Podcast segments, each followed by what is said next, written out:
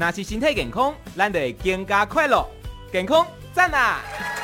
欢迎收听《健康加快乐》。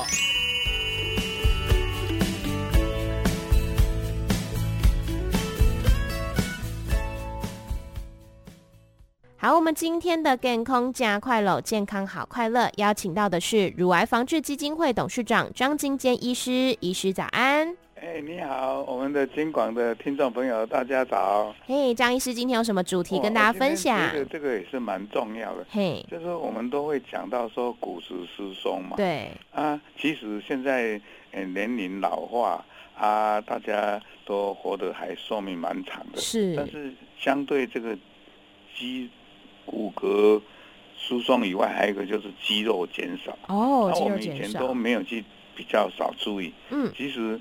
肌肉减少跟骨骼疏松，如果两个合在一起的话，就会造成很多麻烦。比如说，他就走路比较不稳，对，他走路比较慢，比较容易跌倒嘛。啊，对，你就讲到了，我就这样讲，跌倒。那这些走路慢、走路不，诶，会平衡比较差，加上跌倒，那这些就会增加很多的麻烦。比如说，他这个跌倒就要住院。啊，或者他跌倒了以后就失能，意思就是说，相对他原来的慢性病，比如说他的糖尿病啊，比他高血压，他可能就会变成这些并发症就会加重。嗯，所以我今天就要来跟各位讲一下，叫做肌少症。是，那这个就是我们知道，我们从一九九三年就高龄化了嘛。嗯，那我们预估到二零二五年的时候。就变成叫做超高龄，是。啊，在超高龄的意思就是说，那些老化的相对的疾病就多，对，啊，比如说，诶、欸，心脏的血管的毛病，啊，比如说糖尿病，比如说痛风，嗯、比如说，诶、欸，风湿性关节炎或者骨性的关节炎，就是，诶、欸，你看这个老的人就好像关节就会痛，嗯、然后就要说什么人工。诶，换那个人工关节，诶，换髋关节或膝关节，就这样来的。是，那这样的话就会变成叫做失能的很多。嗯啊，住院的诶人很多。对，加上如果他没住院，也因为他肌肉减少了，生活品质也减相相对减低。嗯，那这样的话，整个的对国家来讲的医疗成本的付出就很庞大。哦，那讲到这个肌少症哈，那就是其实。比较比骨骼来讲，它这个大家重视就是比较晚一点，嗯，差不多到一九八九年，而我们呢骨松都是一九五零年，就是在二十世纪的中期，是，啊这个是在二十世纪末期才提到这个肌少症，那相对的大家就觉得说，哦，真的这个骨骼肌很重要，嗯，那骨骼肌这个肌肉跟骨骼就是一个协同的作用，对，那就开始。从二零一零年那时候，就十几年前的时候，那个欧洲欧盟就有一个叫做肌少症的工作小组，他们就认为大家都莫衷一是嘛。有的人就说，哎，哎，要怎么去量测？哎，啊，肌肉的质量多少？啊，你的肌肉的耐力多少？还有肌肉的功能怎么样？所以他就订定一个标准。所以呢，他就采用了三个诊断的标准，一个就是说肌肉的质量有没有减少？是，还有肌肉的那个，诶、欸，那个力量，就是说，像好像我们，诶、欸，拿个保特瓶可以拿几公斤，哦，都拿一个沙拉油罐，你拿可以拿几公斤，嗯，你看你老头子，你要叫他拿重一点，根本不可能，对不对？对啊，还有再来一个，就是说他的那种肌肉因为减少，或者他的肌肉的力量这个 strength 就减弱，嗯，那行动力变差，哦，这这三个去做，去做一个指标。那这样的话，哎，也不客观啊。那怎么肌肉就要去算它的质量？嗯啊，那质量的算法就有一种叫做，哎，双能量的 X 光的吸收仪。嗯，哎，另外有一种就是用电脑断层，另外一种就用磁振造影，啊，另外一种就用那个生物阻抗的。那基本上现在呢，因为这个电脑断层啦，还有磁振造影就比较贵，对，那就用这种叫做双能量的 X 光的吸收仪，哎，测起来的质量也不会差到哪里。嗯哼。啊，另外，如果我们在居家的检测的话，就更简单，你就叫这个年长者，我们的长辈走六公尺，然后用个码表量，你每秒如果低零点八公尺，就是你每秒一定要走零点八公尺以上，就表示说你走的没有缓慢。嗯啊，再来，如果比较简单一点，我们也不要说用一个什么握力的这样拉，我们就用一个你能不能拿五公斤的沙油沙拉油罐哦，或者一个方法也很很简单，就是叫你毛巾里面弄水，是，啊、然后你叫你。就把它毛巾捏，可能捏捏捏出水来没有？有的根本捏不来啊。对啊，手没有力的话就没办法。还有一个再来就是，诶，叫你诶爬楼梯，哦，啊，你爬十阶就好，啊，看你有没有爬两三下就要休息。嗯，哦，啊，再来一个就是说，一年里面看你有没有连续跌倒三次以上。哦，这样。还有一个方法也蛮不错的，当然这个不尽不尽是说很精准，就是说，哎，你这一年内体重忽然减轻百分之五，哦，这也是个方法。忽然减轻，哎，我说错了，半年内不是一年内，半年。比如说你六十公斤的减，半年内减了三公斤，那你要注意。好，那再来一个，在家里也可以量，就是我们这个小腿的最宽的地方。对，你如果男的，量起来小一。绕一圈小于三四公分，那就知道这肌肉减少了。啊啊，女性就小于三三公分这样。是。哦，所以呢，这样的话就变成在居家就可以检测。嗯。啊，但是这种检测来以后，如果三项里面有两项，那你就要一定要去找医生的。哦。哎，哦，对，我刚才讲不是讲了三项吗？对。一个是走路的。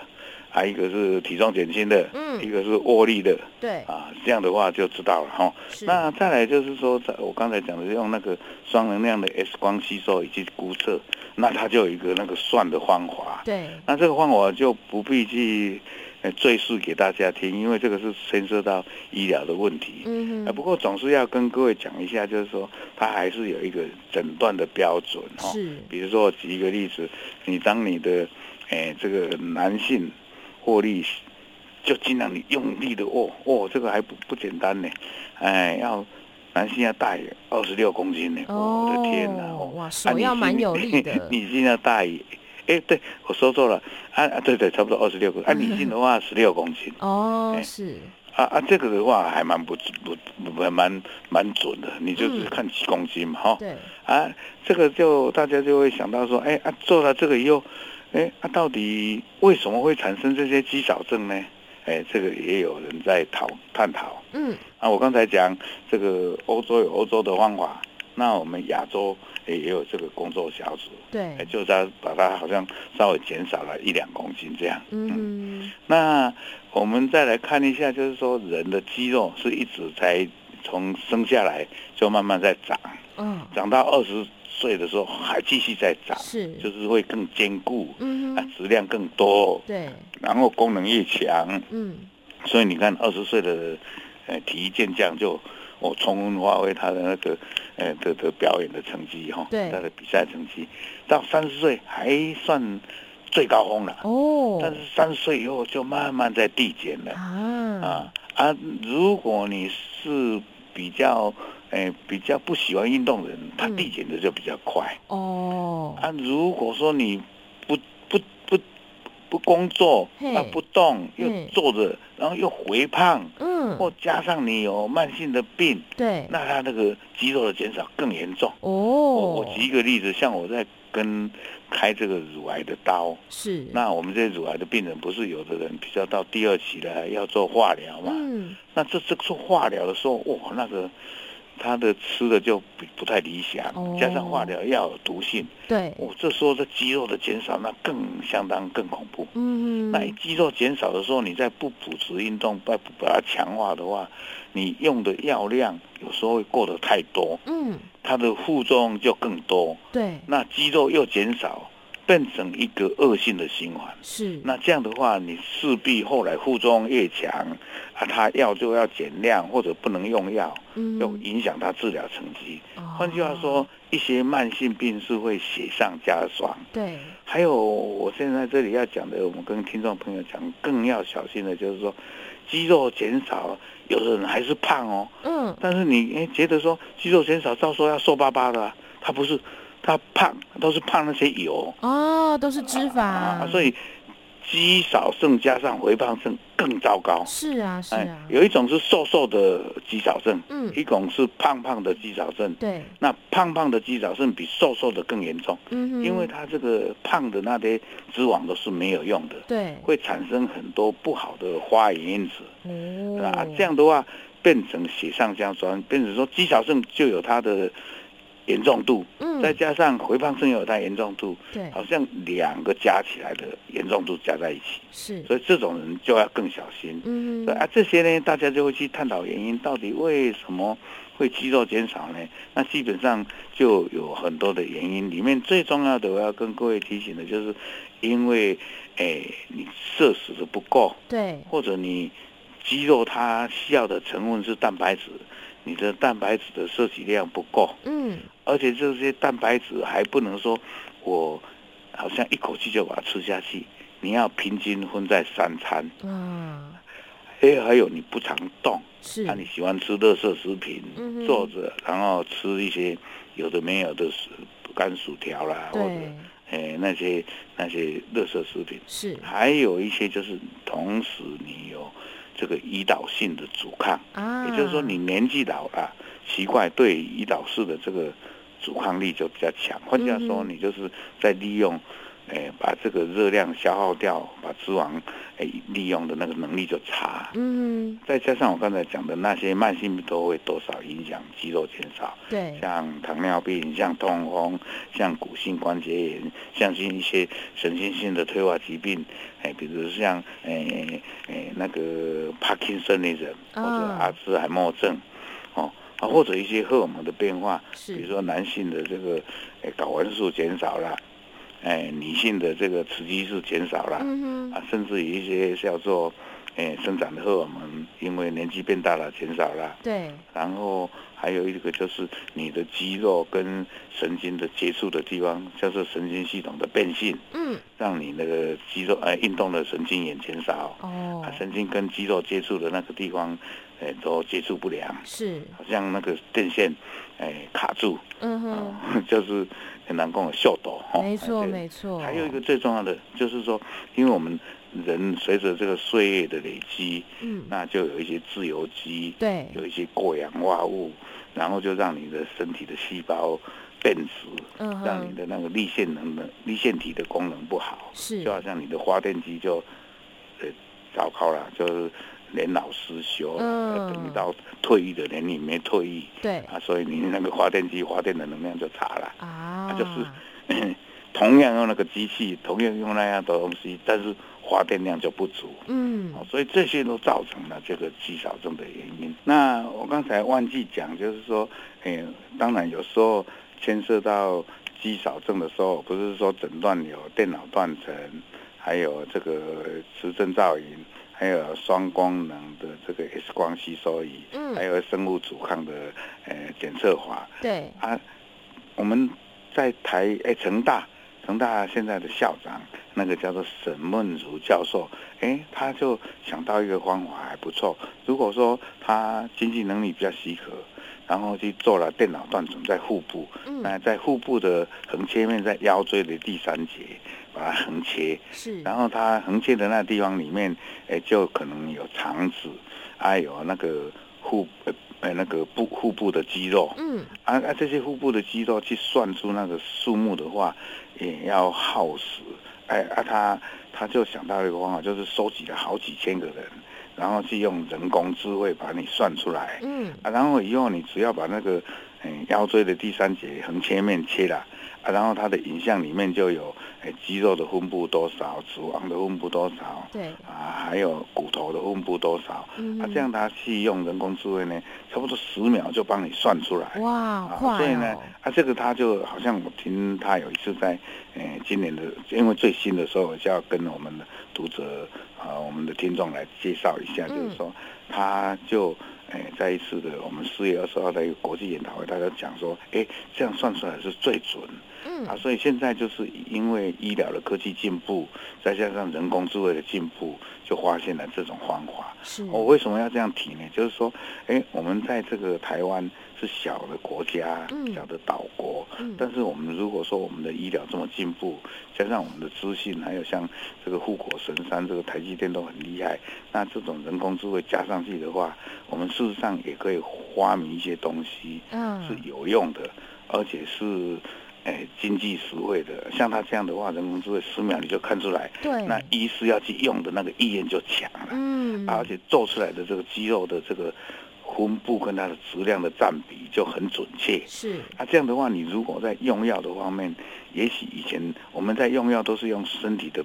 哎，表面积去算，嗯，啊，身体的表面积，你如果胖的人，他也许肌肉很少，你用那么多就等于过量，你知道吗？哦、啊，如果瘦的人，哎，结果他肌肉很多，也许你不一定那么瘦就用那么少，对，也许要用多一点，说不定。所以以肌肉的质量来算。出他要用的药量是最准的，嗯，所以这种事情我是要借这个机会跟我们的尽管的听众朋友，让大家有一个概念，就是说肌肉的质量是可以代表很多你身体的功能，是。那质量算得准，在用药方面就会更精确，对，特别在我们现在叫做精准医学的时代就很重要。嗯，好，那我现在最重要要跟各位提了，那那怎么治疗？到现在，其实跟各位讲，没有一种药说，哎，让你吃了，哎，肌肉就长出来。哦，这一点实在还没有办法。我这如果有的话，就神仙哎妙丹呐，好像是我那个是最最重要的仙丹一样。嗯。啊，不过现在也有人在研究这些药哦。哎，假以时日，现在全世界我看了这么多的书，然后读了一些文献，了解到现在全世界有二十二个。这种临床试验，嗯哼，然后里面有针对不同的方式去做。啊，现在初步有一些方法是说，哎，维他命的 D、数粒还有钙一定要补足。是。啊，吃营养呢要不能吃那种太甜的，嗯，啊，就是我刚才讲的坚果多一点的，欧米伽数粒多一点的，植物性油像橄榄油、苦茶油多一点的。最重要，这个蛋白质里面的量。一定要够，是，而且蛋白质里面有一种叫做硫性，就是白氨酸，嗯哼，还有一种叫做支链氨基酸，就是白氨酸或异白氨酸，这种东西呢，就是在豆类或者在一些鱼肉里面很多，哦，所以我们就尽量去吃这种多含蛋白质多的。那么到老的时候，它需要的量更多，对，平常我们诶、呃、每公斤大概。诶，零点八公克就就够了。嗯，但是到老的时候，每公斤就要到一到一点五公克。啊，这时候就是要多一点，而且要每一餐里面都要平均，不能说我今天吃的太多啊，下一餐吃的太少，这样不好。嗯，平均分配在三餐。再来一个更重要的就是说，我们除了运动要有有氧运动以外。